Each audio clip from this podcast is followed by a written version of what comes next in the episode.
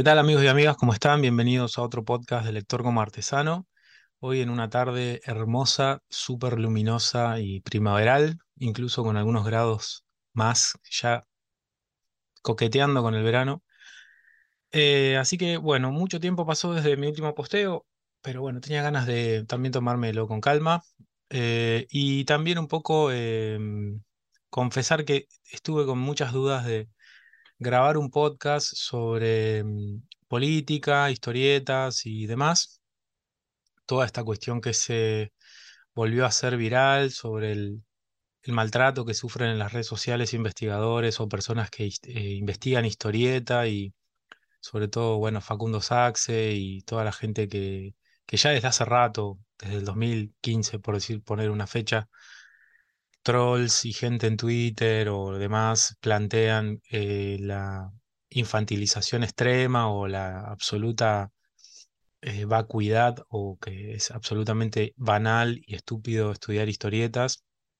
Pero bueno, justo se cruzó con un, podcast que lo recomiendo siempre que puedo y que hoy más que nunca se llevaría el premio Pulitzer de los podcasts, creo, de este año, que fue lo que, lo que hicieron los chicos de la batea con el podcast sobre el capítulo, ¿no? Sobre historieta y CONICET o historieta y ciencia, no, no recuerdo ahora cómo lo titularon, pero es absolutamente recomendable, necesario, yo creo que es muy necesario escucharlo, sobre todo para cualquiera, ¿no? Pero me gustaría que lo escuchen todas estas personas que, que plantean la, la eh, cuestión como inoperante o la falta de necesidad, ¿no? Como absolutamente innecesario. Algunos plantean que se investiguen ciertos temas o que se debatan algunas cuestiones a través de instituciones del Estado.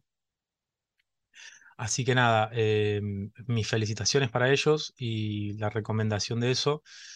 Si tuviera que recomendarle sobre todo también un par de cosas que yo quería armar un podcast sobre, bueno, pensemos ya eh, cosas que leí sobre política, creo que todos estamos al tanto de, de la marea Milei y de todo este mundillo este caótico, apocalíptico y liberal que pareciera vislumbrarse.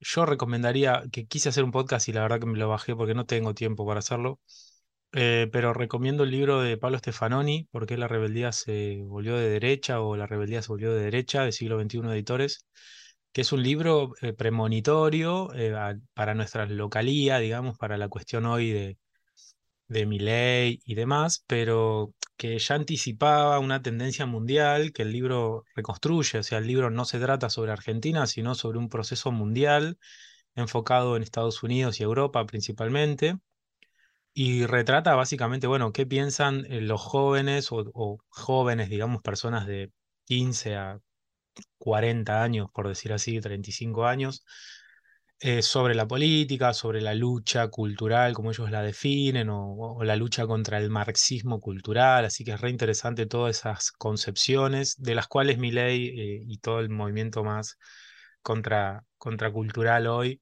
se hacen, digamos, de, de herramientas conceptuales para, para construir un mundo de acuerdo a sus intereses. Así que mm, se los súper recomiendo. Es un libro que no sé por qué edición va, pero agotó, agotó ediciones porque es tan necesario como el agua. Eh, y también si les tuviera que recomendar, bueno, el Le Monde Diplomatique sacó un montón de un dossier específico sobre ya ambientado y enfocado en Argentina. La revista Anfibia también está haciendo un trabajo enorme. Eh, algunos editoriales de Carlos Pagni, no sé si lo ubican, el periodista que trabaja en el diario La Nación, tiene un programa que se llama Odisea Argentina y hay algunos de esos editoriales, sobre todo los de hace un mes más o menos, eh, que retratan muy bien todo el entramado político de, del electorado argentino y, la demanda finalmente, porque como todo, este, el, el, fenómeno puedes pensarlo de dos maneras. Lo puedes pensar desde arriba, es decir, la aparición de algo que co coopta o que nubla o que roba, ¿no? Este, viejas lealtades o desde, eh, perdón, desde arriba o desde abajo, que es las personas comienzan a ver, los hombres y mujeres de a pie argentinos eh, comienzan a ver en, en, candidatos de derecha extrema la salida a, algo. Es decir, no, a veces se, se, mira demasiado al personaje y no a lo que está ocurriendo por debajo. Y bueno, estos editoriales y, lo que hace Le Monde Diplomatique te muestra básicamente el, el problema de, social, ¿no es cierto? Y después, bueno, por último, un texto de Ian Kershaw, que tiene un libro que se llama Descenso a los Infiernos. Ian Kershaw es uno de los historiadores más renombrados, más importantes de los últimos 15, 20 años en historia, historia contemporánea, es decir, historia de la Guerra Mundial, de la Segunda Guerra Mundial, del fascismo, del nazismo. Es un gran estudioso de esos fenómenos. Y lo que él dice en ese libro y en otros más es que, bueno, las condiciones para que surjan movimientos fascistas a principios de siglo, que son lo más parecido a lo que hoy es, ya vamos para casi 10 años, 15 a nivel mundial, de Trump, Bolsonaro y movimientos así, es una, una especie de crisis cultural, política y económica que se, que se produce y que eso genera eh, una transformación y un pedido de alguna suerte una especie de revolución, pero desde la derecha, ¿no? Y eh, también es interesante ver que esos movimientos de extrema derecha y la crisis es el, motor que los alimenta, por decirlo así. La, caída de algunos valores y del el principio, por ejemplo, democrático, del respeto a la diversidad. En general siempre existen movimientos que están en contra de eso.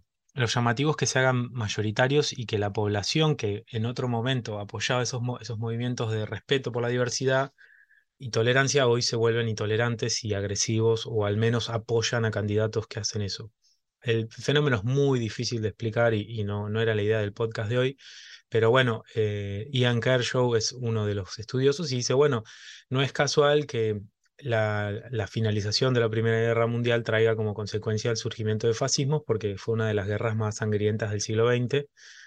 Y seguido a eso, 10 años después se produce el crack de Wall Street, la crisis del 30 llamada, que también va a dar lugar a, a una desilusión absoluta de, de la promesa liberal capitalista clásica que es yo trabajo y mi, con mi plata puedo hacer todo y mi mérito individual se plasma en, ¿no? Es que es como un poco la, la ideología y la fábula del liberalismo, decirte que con tu esfuerzo personal eh, vas a lograr todo, ¿no? Caídos esos dos valores, la guerra y, y la crisis económica, se consolidan proyectos más autoritarios en Europa, pero dice Kershaw, y eso es interesante, no se plasman en, toda Europa, sino que hay lugares donde eso entra más. ¿Dónde entra más? En general dice donde hay eh, instituciones más fraccionadas, más partidas, partidos políticos más fraccionados y más descoordinados, y donde hay valores democráticos más endebles. Entonces, eh, es interesante ver que mm, el fascismo no, no pegó en todos lados por igual en Europa. ¿sí? El, fenómeno italiano, por ejemplo, no se plasmó en, no sé, Francia, Grecia, eh, eh, no sé, Noruega, Finlandia, eh, los países bálticos, sino que tuvo un gran componente el lugar que tenía, que tuvo Italia en la Primera Guerra y finalmente los valores democráticos de la sociedad italiana. Entonces, mucho para pensar, ¿no? Lo dejo como, como un, un, hilo ahí dando vueltas. Y son temas que los vemos siempre yo cuando doy clases y todo, así que no, no, era la idea de hoy el podcast, pero no quería dejar pasar primero el, la recomendación de que escuchen el, el, podcast de la batea sobre CONICET y, y ciencia e historieta, que cómo no va a haber posibilidades de preguntarnos y investigar esas cosas. Yo creo que absolutamente sí. Y en segundo lugar, algunos libros, Pablo Stefanoni, Le Monde Diplomatique, eh, editoriales de Carlos Pagni este, y demás, sigan esas cosas y yo creo que ahí van a poder encontrar algunas respuestas de por qué Argentina hoy tiene el candidato más votado con un proyecto de, destrucción casi del Estado, de individualismo extremo, intolerancia y revival o reivindicación de la última dictadura del 76, ¿no es cierto? Todo ese combo se explica, tiene una explicación. Yo me reniego a pensar que solo es gente controlada por los medios o por una agenda X o lo que fuera. Hay una explicación social, política y, esta gente está haciendo esfuerzos enormes para, para explicarlo, ¿no? Pero bueno, hoy quería hablar de algo que también me, lo fui como decantando y tengo muchas ganas de, de hablarlo, que es eh, la salida relativamente nueva desde el año pasado hasta ahora de lo que yo pienso en, una especie de nueva o, o de un filón este, que se recupera, pero con, con voces nuevas y con proyectos nuevos de historias basadas en magia, fantasía, un poco de gótico también. El tono no me di cuenta, pero las, las, las que elegí tienen todos un componente vampiresco, gótico, Edgar Allan Poe, o Lovecraft también, ¿no? Y bueno, los elegidos para charlar y recomendar son eh, Sacra Besser de Pablo Andrade del 2023, que salió ahora en la Crack Bamboo, fue presentado. Eh, Sangre Vampire de mm, Jules o Femimutancia, que está en la plataforma de cómics eh, Webcomic Mutante desde el 2022 y todavía sigue saliendo. El Fuego que Purifica de Dolores Alcatena, salida el año pasado, ganadora de los Cinder y de algún que otro premio, no me acuerdo si ganó también el premio de la Crack, el Trillo, por este o por otro.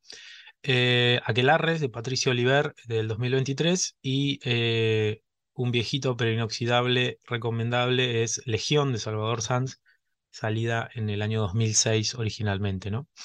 Em, ¿Qué decir de todas estas obras? Bueno, en principio son obras eh, profundamente creativas, profundamente en el sentido de que están buscando dialogar con algo que ya todos conocemos y que, como pasa muchas veces cuando uno lee estas temáticas, remite a otras que leímos, vimos en películas o leímos en libros o en otras historietas, pero todas tienen un sello personal eh, muy genuino, ¿sí? es una búsqueda muy original.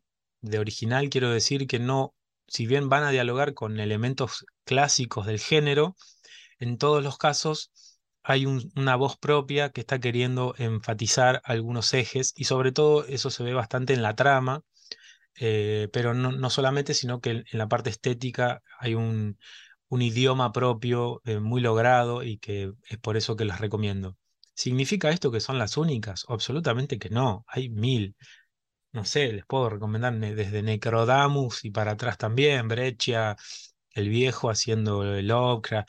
Pero bueno, nos vamos medio al mundo y sus alrededores. Entonces, me gusta a veces hacer como una especie de curaduría, una selección para destacar cosas que obviamente ese camino está poblado de grandes trabajos también y que serán objeto de alguna otra recomendación posterior, ¿no?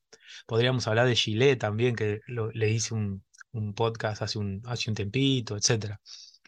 Eh, empiezo por Sacra Besar, de Paula Andrade. Paula Andrade eh, ya también la, entrevisté hace dos años ya, mira, pasó un montón. Em, y bueno, es una, para mí una de las autoras más talentosas de, los últimos 10 años. Está en un, yo creo, en un periodo de maduración eh, muy, muy sostenido ya en el tiempo, donde los trabajos de ella es muy difícil que te desilusionen desde lo, desde lo gráfico, lo estético. Después estará el gusto de cada uno por, su faceta más de guionista, pero acá me parece que con Sacra Besser eh, hace algo que es muy jugado, que es eh, apuntar en primer lugar a la serialización, porque todo da a entender que es un tomo de varios, y en segundo lugar es la construcción de un mundo eh, que tiene unas reglas que, que no son reglas necesariamente perezosas o facilongas, sino que es un mundo muy intrincado donde existe una orden y donde existe un, ¿cómo se dice? Un, un mundo con unas reglas que son de un orden de complejidad y de profundidad que cuesta por momentos seguirle el paso, ¿sí? Si tuviera que compararlo con algo que lo voy a hacer a modo de elogio, es como cuando yo vi por primera vez Evangelion, por ejemplo. Cuando vos ves el primer capítulo de Evangelion, te quedas mirando, Nerv, los cosos, Los Ángeles, esto, aquello, eh, eh, el tercer impacto y el coso, y qué sé yo, y vos así, mm, te quedas como regulando, ¿viste el meme de la señora que están con los símbolos de matemáticas? Como estoy entendiendo todo, no, ¿no? Y creo que Paula en ese sentido te, te respeta como lector en ese sentido de que no te infantiliza y te va a contar todo con una voz pasiva, una voz en off, te va a poner un cartelito al principio. Entonces, eso tiene como, como riesgo que mucha gente diga, no lo entiendo, qué raro que es esto, oh, re, rebuscado, bla. Pero yo apuesto a que, en primer lugar, esto es una serie de otros capítulos, con lo cual es como que, pues repito, es como que ustedes vean el primer capítulo del ataque de Eva de, Ataque del Ángel y digan, ah, esto es una mierda, no se entiende nada, tipo, cerremos la persiana y vamos a otra cosa, porque no sé, si miro Dragon Ball es más fácil y más accesible y está mejor. no quiere decir que una cosa eh, obture la otra, pero digo, ojo con la crítica medio plateísta boluda de, ah, no, esto tenés que hacerlo así, esto tenés que hacerlo acá. Es una mina que tiene mucho oficio, mucho talento y que está desarrollando un mundo que es complejo, ¿sí? Entonces es un mundo profundo, que hay mucho laburo, que hay unas referencias a una orden, como una especie de orden sacerdotal, como para que entiendan la dinámica de ese mundo es, hay... eh, una especie de evento, un, tercer impacto, por decirlo así, y hay una, de a partir de ahí como que la realidad se, se abrió a otras, eh, como a una especie de dimensión paralela o la que permite la llegada de unos seres símiles a diablos o espíritus o demonios. Pero lo que está más bueno de eso es que esos, esos bichos, por decirle así, que ahora no me acuerdo cómo se llaman, porque después, y esto está bueno, ya es un spoiler, pero muchos ya lo hicieron, cuando termina el primer tomo hay un códex o un índice de, mm, de esto, ¿no? De, de un poco de empezar a bajar, que es un poco la... Ay, no me acuerdo cómo se llama en Evangelion. Cuando sale la película, sale con un librito, que ahora no me sale el nombre, me sale como la ah, Cruz Roja o la Cruz, no sé qué, que era un eh, compendio para explicar cosas que al final fue lo que, por ejemplo, la láser de Roberto así, lo, publicaba y todos terminábamos de entender cosas que nadie quiere blanquear que no las había entendido, pero después de leer ese librito se podía, ¿no? Los eh, bichos, estos se llaman Dibuk. Un, dice, mal común en Sacraveser, un ser sombra que se exalta ante las emociones negativas no resueltas, capaz de poseer a su huésped. Se alimenta de neuma, que es la energía de ese mundo, y es altamente contagioso. Atrae a personas empáticas y las drena. Entonces, ¿qué es lo que me gustó? me gustó esta idea de que estos bichos, estos eh, se, se hacen más fuertes en, en donde hay emociones negativas no resueltas. Es decir, la emoción de la gente, su tristeza, su ansiedad, es un canal para que esos bichos se hagan más fuertes y por eso hay que tratar de evitar eso y los cazadores de este mundo que son las la familia Ligieri, estas especies de mm, John Constantine, por decirle así, una orden muy poderosa que se encarga de eso, eh, sabe que esas pasiones y esas cuestiones emocionales son canales donde se hace más fuerte estos bichos, ¿no? Y para cerrar eso, a, eh, esta familia, este clan, que son como los, ¿no? Los, los, el doctor que lucha contra los vampiros, eh, en la, en la jerga, digamos, de, de- del, eh, ay, no me sale, no es la jerga, en el canon, en la explicación del, del, no sé, de Drácula, siempre está Van Helsing, ¿no? Bueno, ¿quién es el Van Helsing de, de estas, este, de este mundo? Son los Alighieri, que son, este, mm, ya te digo, No me acuerdo si Alighieri es la familia. Sí, Ordo Sancti Alighieri es una orden de taumaturgos capaces de usar Blesian fundada por Virgilio, bla, bla, bla. Eh, no me acordaba si Alighieri era el apellido de la familia. Bueno, en fin, lo que quería decir era que esta orden recibe el apoyo de ángeles eh, y esos ángeles ayudan a luchar contra estos monstruos. em, y a partir de ahí, bueno, se desata todo a partir de un, del asesinato de una, de una persona, de la búsqueda de explicaciones, hay algo similar a un policial por momentos, ¿no? Que no, no llega a ser tampoco un policial puro y duro, pero en ese contexto y ese mundo sobrenatural, el, el plot, por decirlo así, el, el, desarrollo de la trama está enfocada en el asesinato misterioso de una figura y empiezan a salir secretos, mentiras y cuestiones que pongan en peligro incluso la realidad de de ese mundo, ¿no? Así que nada, eh, es em, como aviso, es eso, no te va a regalar explicaciones em, así rapidonas, tenés que ponerte a tiro con todo lo que está pasando, hay una sensación inicial de extrañeza, de sentirte un poco desorientado.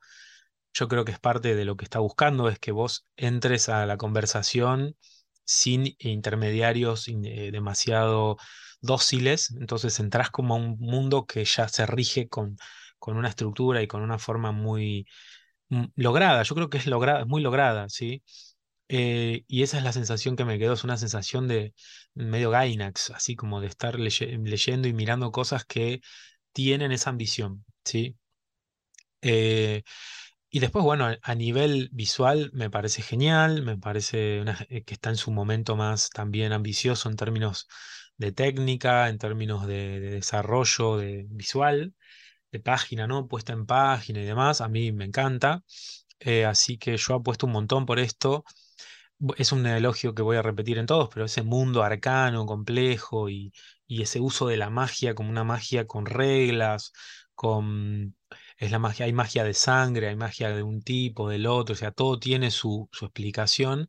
Es lo que yo apuesto. A mí el tipo, yo tengo un debate ahí con, interno, pero no tan interno, cuando mucha gente, eh, por ejemplo, la película Doctor Strange eh, y el multiverso de la locura, le encantó, le pareció genial. A mí me pareció una mierda total porque que Doctor Strange haga cualquier cosa todo el tiempo, eh, haciendo alusiones al libro fulanito, orden, qué sé yo, y, viste eh, pim pam pum, saco un monstruo gigante, juego con notas musicales porque él es mago y es el hechicero supremo, es de un nivel de, de vagancia a- guionística. Es un guionista que le da fiaca armar el mundo y ponerle reglas. Si vos comparás Doctor Strange uno con 2 te vas a dar cuenta que en Doctor Strange uno eh, tiene mucho más límites la magia. Y es lo que la vuelve interesante. Si no, la magia explica todo, ¿no? El, el- el famoso meme de, de los Simpson, un hechicero lo hizo. Así que es un gran peligro a nivel guion. Jugártela eh, a, a decir, bueno, no, no, todo es mágico, hay una espada mágica, un libro mágico, un sombrero mágico, seres mágicos, todo es mágico y todo se explica por ser mágico te termina jugando en contras, te rompe la, verosimilitud y se transforma en que al final todo lo que pase no importa porque un mago lo va a arreglar, que es lo que pasa en Doctor Strange eh, 2, ¿no es cierto? Y que acá no pasa, por suerte, en ninguno de los textos que vamos a, que estoy recomendando y en Sacra va a ser menos que menos que menos, por eso. Eh, así que nada, no quiero extenderme tampoco. Léanlo, mírenlo. Ya hay hay muchas reseñas dando vueltas, algunas un poco más buenas, eh, más benévolas, otras un poco más críticas. Eso significa que es una obra que está haciendo también su camino y que, bueno, una apuesta por la serialización, yo desde hace rato vengo pensando en que eso es lo que hace falta. Así que mm, mis bendiciones, digamos, para, para todos los que apuesten por eso, incluido este, Paula, ¿no es cierto? Así que nada, paso a Sangre Vampire de Jules eh, Femimutancia. Acá es otro mundo, ¿no? Es otra construcción de un mundo con elementos más similares al nuestro. No es un mundo full externo, sino que es un mundo en el cual hay eh, vampiros, ¿no? Este, ¿y qué es lo que tiene de, de interesante? Es, eh, en primer lugar, el vínculo que se van a dar entre los vampiros y sus acólitos. em, y finalmente, la, el desarrollo eh, a nivel, a mí a nivel argumental me gustó mucho eh, la forma en, es- en cómo está contada, ¿no? ¿Cuál es el, el plot? Digamos, es un personaje que, principal que se llama Nube, que es, digamos, eh, no me sale la palabra, es cooptado, es este, vuelto, transformada, transformada en un vampiro. Entonces, em, Fantasía sería su antagonista, que es quien, quien la transformó a Nube en vampiro. eh, y, eh, y hay una enemistad que se va a ir desarrollando y lo interesante es la forma que está explicada, que está cada capítulo contado, donde vos vas enterándote también de a, de a huellas, ¿no? De a pistas, como eran com- como una especie de capítulo flashback, ¿no? Este, en el primer eh, capítulo, Nube eh, y Fantasía están peleando.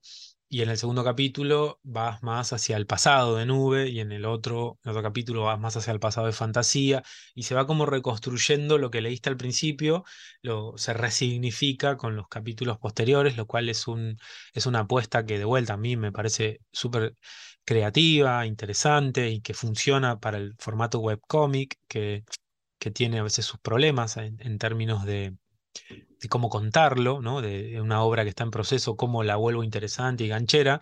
Así que por ahí eh, todo está bien, para mí me, me cierra muchísimo.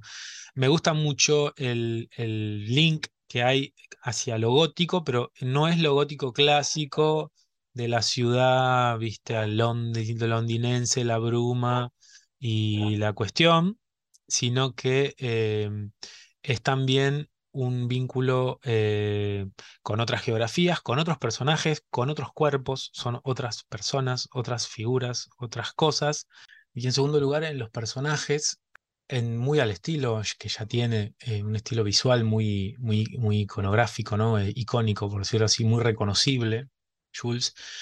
Pero bueno, más allá de su, de su estilo, ya en, todo lo que haga, acá decide también darle una estética eh, a los personajes, eh, primero en primer lugar con, como una, una línea más egipcia, un, un- un pasado, digamos, más egipcio de estos demonios vampiros, y hay un capítulo que, que va para allá. Una magia gótica, donde lo gótico y, esta sensualidad y esta cuestión que el mundo de los vampiros ya tiene, eh, los diseños de los personajes tienen toda una estética medio bondage, medio así cuero, látex y piel y, ¿no? y cadenas y qué sé yo, y funciona muy bien, se logra muy bien eh, transmitir la sensualidad que siempre está en el mundo de los vampiros, ¿no? De esto de beber la sangre de otro, los cuellos y, esta sexualidad como todo el tiempo latente que está, este, ¿cómo se dice?, sublimada en el, mundo de los vampiros. Eh, está muy bien retratado, funciona muy bien. No solo eso, sino que también los personajes son muy interesantes y funciona muy bien también la forma de, presentar cuerpos, llamémoslo, no hegemónicos, en un mundo eh, propio, con un lenguaje propio y sobre todo con mucho ya recorrido dentro del mundo de los vampiros. Piensen que si hay algo que es muy remanido y que es muy fácil caer en un problema de repetición, clichés y demás, es el- uno de los ejes del terror, los vampiros y el, y el mundo así gótico. Y, y sale muy bien para Jules con, con un trabajo, como, como ya lo dije, ¿no? Creativo, diverso que tiene un trasfondo, si querés, de diversidad sexual, nuevas identidades sexuales. No, no, es, no está subrayado ni está, como se dice, panfletario, lo cual es perfecto, ¿no? El tono se entiende, está, ocurre, ¿no? Eh, hace poco me vi dos capítulos de la nueva temporada de Sex Education y va por ahí, o sea, hablar de género no es, viste, el panfleto y el discurso y qué sé yo, sino que los personajes vivan cosas dentro de su sexualidad. Y acá eso está también y está perfecto, ¿no es cierto? Dentro de la descripción del mundo mágico y la sangre y, y la- las cuestiones, ¿no es cierto? Hay, también algo de, de, ese, de ese mundo de la sangre, de ese mundo de, del dolor y de la erotización del dolor que, que el mundo de, de los vampiros tiene y que Jules lo supo como canalizar con su voz propia. Así que la narración está muy buena, los plots y los mini, mini argumentos de cada, de cada historia están muy buenos también. Eh, me gusta el, el- el- cambiar de épocas para explicarme como tipo pieza medio detectivesca. Así que sigue en curso todavía, al igual que Sacrabeser. Y bueno, mis felicitaciones también para, para, para Jules. Y bueno, léanlo, mírenlo, que, que está genial. Paso al Fuego que Purifica de Dolores Alcatena del año pasado. 2022. Acá es otro mundo también, es un mundo eh, donde la magia tiene una, está como mucho más eh, contenida, ¿sí? Y lo fantástico también, es un mundo mucho más parecido a lo que podríamos eh, llamar fantasía medieval o fantasía épica, ¿no? Con, con un mundo donde no hay tecnologías y bueno, es un mundo campesino, con referencias al medioevo, no, no estrictas.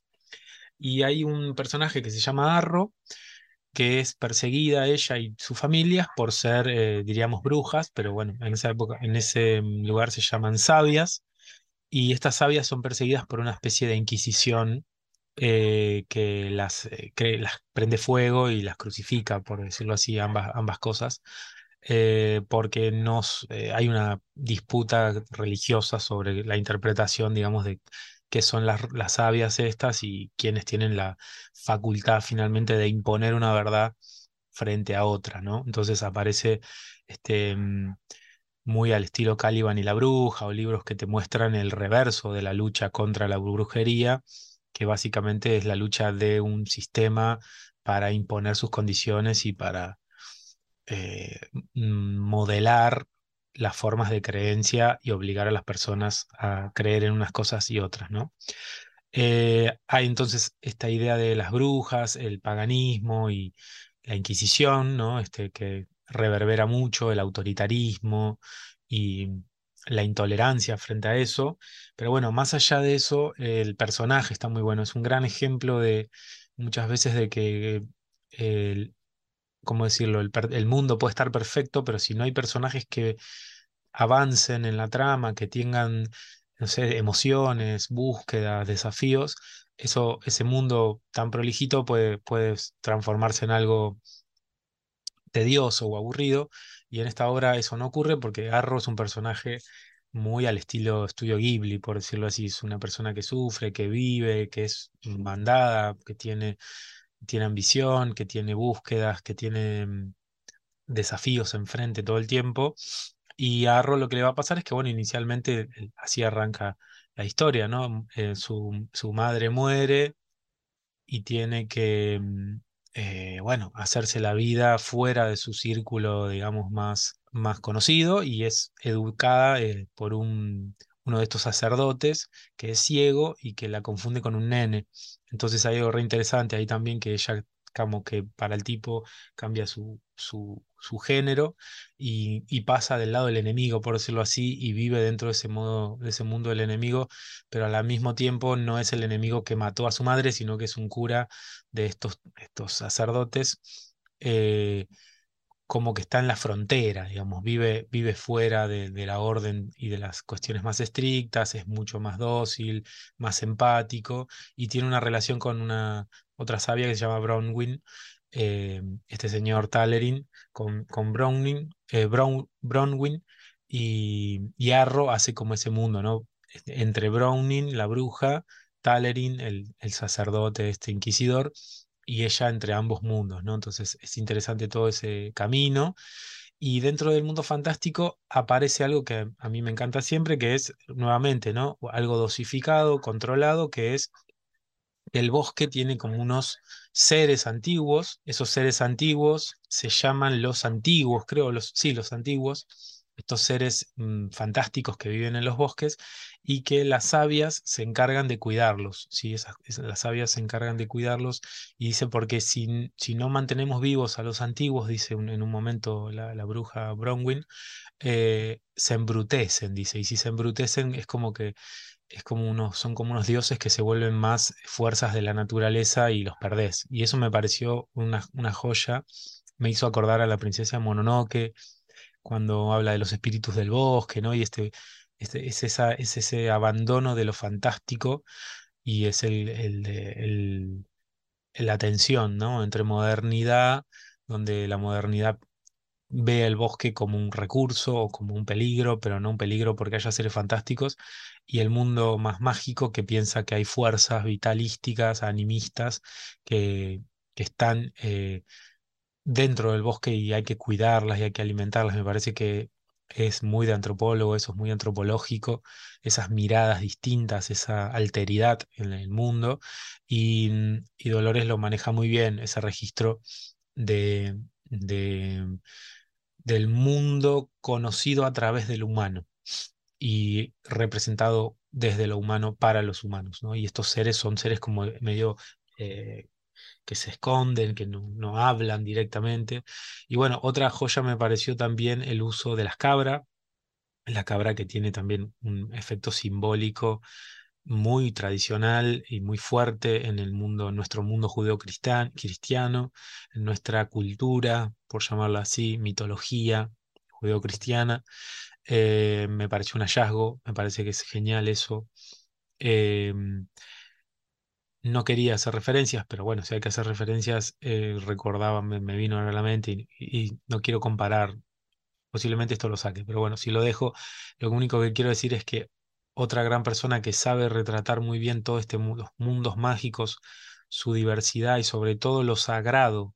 Cuando el mundo mágico tiene elementos sagrados, es más difícil que hacer monstruos. No quiero como acá plantear una falsa dicotomía, ¿no? Pero es más fácil hacer demonios, monstruos y seres oscuros que seres mágicos de luz y de que te puedan transmitir esa, esa luz, ¿no? Siempre se cuenta que eh, de la Biblia, de la Biblia, no, ¿cómo se llama? De la Divina Comedia, toda la gente, lo que más lee la gente es el infierno, pero lo que es más difícil de retratar fue el cielo, ¿no? Incluso los grabados de Gustave Doré y todo son geniales cuando representan la grandiosidad del cielo y no solo la, la oscuridad de las cavernas, del abismo, del infierno, ¿no? Entonces lo que hace muy bien Dolores es, eso, retrata no solo la oscuridad de esos entes, que ese esa peligrosidad de lo arcano, sino también la majestuosidad de, de estas cabras que desde las sabias son como las, las que ordenaron el mundo de alguna manera y son como los dioses de, esos, eh, de esos dioses más paganos, ¿no? de esas culturas no, no institucionalizadas y más paganas. Así que toca una fibra ahí de, dentro de la cosmogonía y la simbología judeocristiana muy interesante. Eh, y me pareció un logro. Y algo que hace muy bien Dolores eh, es narrarte el sufrimiento de sus protagonistas. Sufren todos de una manera hipercristiana, por decirlo así, que es el camino del dolor, del sufrimiento, la pérdida, eh, y eso tiene también otra referencia al mundo cristiano, ¿no? Digo, piensen que los, los católicos somos los únicos que tenemos un, un Dios simbolizado en su muerte y su tortura, ¿no? Si uno piensa en Buda, ¿no? Aparece el Buda gordo, el Buda flaco, qué sé yo, pero es alguien que está en un estado de meditación. Si vos pensás en, la, en la, iconografía judía, no hay, este, justamente no hay iconos de personas, sino que es más bien algo que es imposible de graficar, de representar. Lo mismo el mundo musulmán. Eh, pero el mundo católico es un mundo sufriente. Tenemos eh, la cruz, ¿no? El crucificado, el tipo, el torturado, es nuestro Dios, es el Dios torturado. Entonces me parece que Dolores ahí toca esa fibra y la, sin repetirla al, a full, lo, le da un tono excelente, ¿no? Em, así que nada, me pareció otra, otra modulación de, del mundo fantástico, esta vez mucho más anclado desde la religión, no tanto desde la fantasía per se, pero que tiene elementos de mundo fantástico que están muy bien dosificados. ¿No? Si vamos retratando, hay, hay distintas formas de dosificar eso y en todos eh, salen muy bien parados eh, todos los autores y las autoras. Eh, en este caso es un tomo unitario, es una historia unitaria, también súper recomendable, de vuelta creativa, ¿no? Y bueno, y cierro con Aquelarres, que es de este año, de Patricio Oliver, otra propuesta absolutamente distinta, aunque dentro de lo mismo.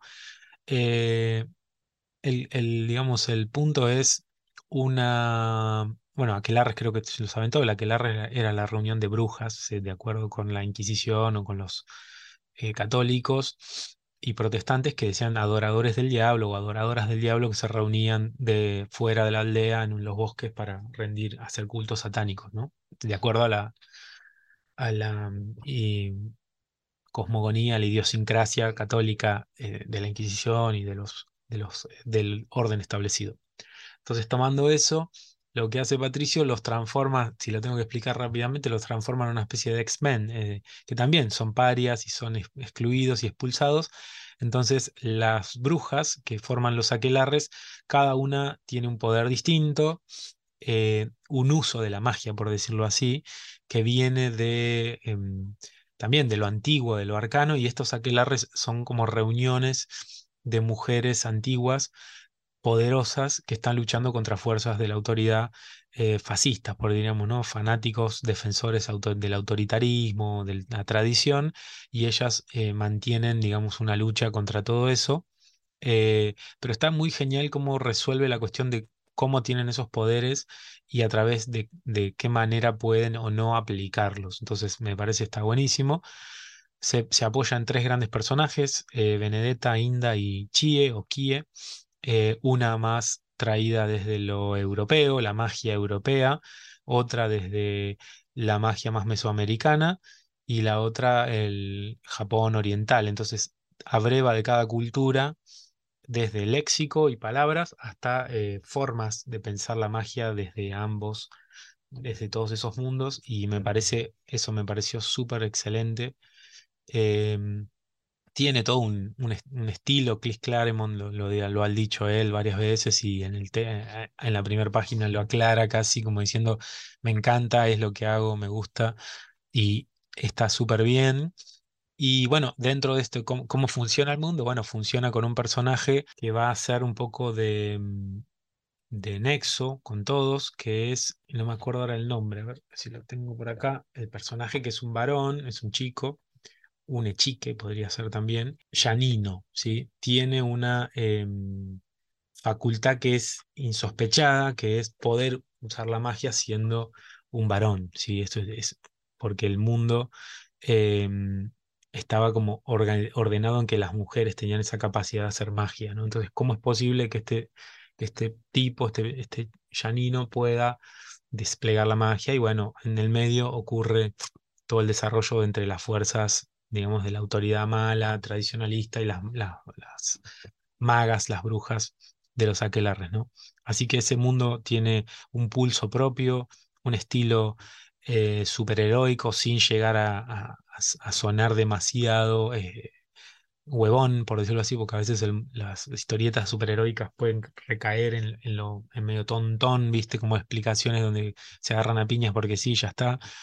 Acá no, entonces eso está muy bien. Toda esa diversidad de brujas, magas, eso está genial, el aquelarre, el uso de los espejos, qué sé yo, como para funcionar el mundo está bárbaro. Eh, y el uso de la palabra, me pareció una genialidad que las brujas utilizan la palabra y, hay tipografías distintas para cada vez que cada una usa la magia, ¿no? Me pareció genial.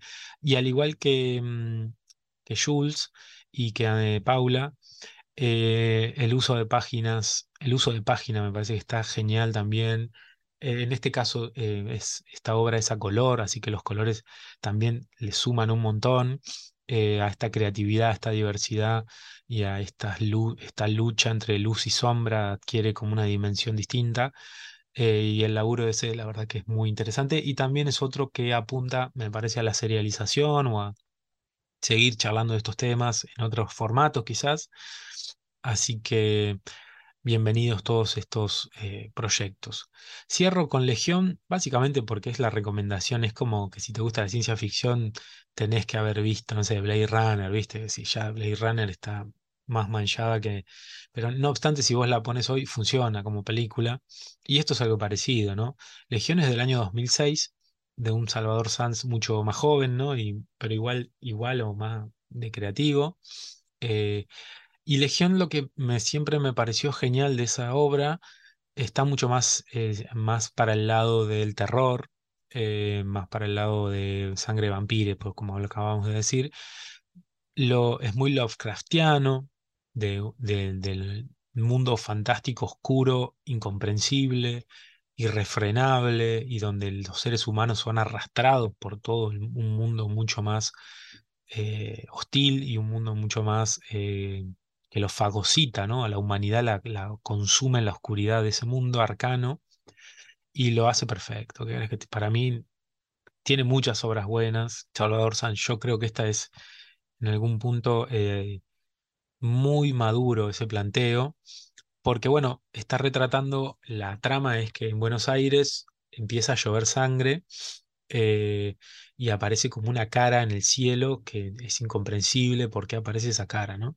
Y mientras eso va pasando, ocurren como unas novedades muy llamativas, que es un nuevo color se descubre, una obra de arte y demás, eh, que son inexplicables y un joven protagonista que toca en una banda se pone a tocar y no se da cuenta que estuvo como dos días tocando música, ¿no? Entonces, lo que es eh, de alguna manera el, canal para explicar todas estas anomalías es que esas formas atípicas de arte fueron y lo abrieron de alguna manera un portal o una transformación a un mundo oscuro de seres que están invadiendo la Tierra. Eh, los seres, el mundo, la, digamos, la forma de, pensar, digamos, a esos, esos seres que invaden y a esa transformación que vive el mundo, están geniales. ¿sí? Es un, es un mundo apocalíptico que te transmite una oscuridad, una desazón y esta idea de una humanidad frágil como pocos. ¿sí? Yo creo que Dolores también lo logra mucho, esta idea del sufrimiento, de, transmitirte la, el dolor que pasan los protagonistas. Bueno, Salvador Sanz acá lo hace de manera brutal. Es un cómic brutal también, el final, todo, no, no, voy a spoilearlo, ¿no? pero es, autoconclusivo. Eh, y nada, es, es un imperdible, yo se los recomiendo, es del año 2006, o sea, está cerquita de cumplir 20 años y tiene, lo abrís hoy y no, no envejeció ni un poco. Y bueno, Salvador Sanz siguió haciendo una obra muy prolífica, ¿no? Como Nocturno, Ángela de la Muerte, eh, El Esqueleto, o ahora con, ¿cómo se llama? Mega, ¿no? Que es eh, más ambientada en tipo en, en kaijus o monstruos gigantes. Pero me parece que acá eh, un poco hermana o se enhebra bien con todo lo que acabamos de decir, que es cómo explicar un mundo mágico, sus reglas y sobre todo transmitir, transmitir y contar una historia dentro de ese mundo. Acá es 10 de 10 y no se la pueden perder. Si todavía no lo leyeron o, están dudando en qué comprar de él, vayan seguro acá que no, no, no va a pifiar, no, no van a pifiar, eh, no se van a salir defraudados. Así que nada, quería hablar un poco de eso. Eh, recopilando, me parecen obras que tienen madurez, que apuntan a un... son todas relativamente recientes, de autores jóvenes, todos, y que es otro signo más de la diversidad, de la pluralidad y sobre todo de la eh, profunda transformación y el profundo talento que hay entre los autores y las autoras de historieta argentina. Yo creo que cualquiera de estas cosas, siempre lo digo, si tuviera más presupuesto o si hubiera un conglomerado audiovisual un poco más diversificado en Argentina, o si pudiéramos tener la posibilidad de que la serialización no dependa tanto de, los autores, sino de un sistema que les pueda dar este, más periodicidad, estaríamos hablando de, de cosas, em, no digo mejores, pero de productos que podrían estar mucho más cerca de nosotros mm, y llegar a más personas, ¿no? La gran pregunta sobre, sobre eso, ¿no? De cómo llegar a más gente a la historieta. El terror es un gran camino, o, el, o la fantasía. Em, y bueno, uno eh, tenés una puerta ahí para entrarle, ¿no es cierto? Bueno, espero que, que la hayan pasado bien. Nos vemos en el siguiente podcast y no se olviden de eh, comprar algo de esto que le hacen bien a la historieta, al país y a mí. Un abrazo.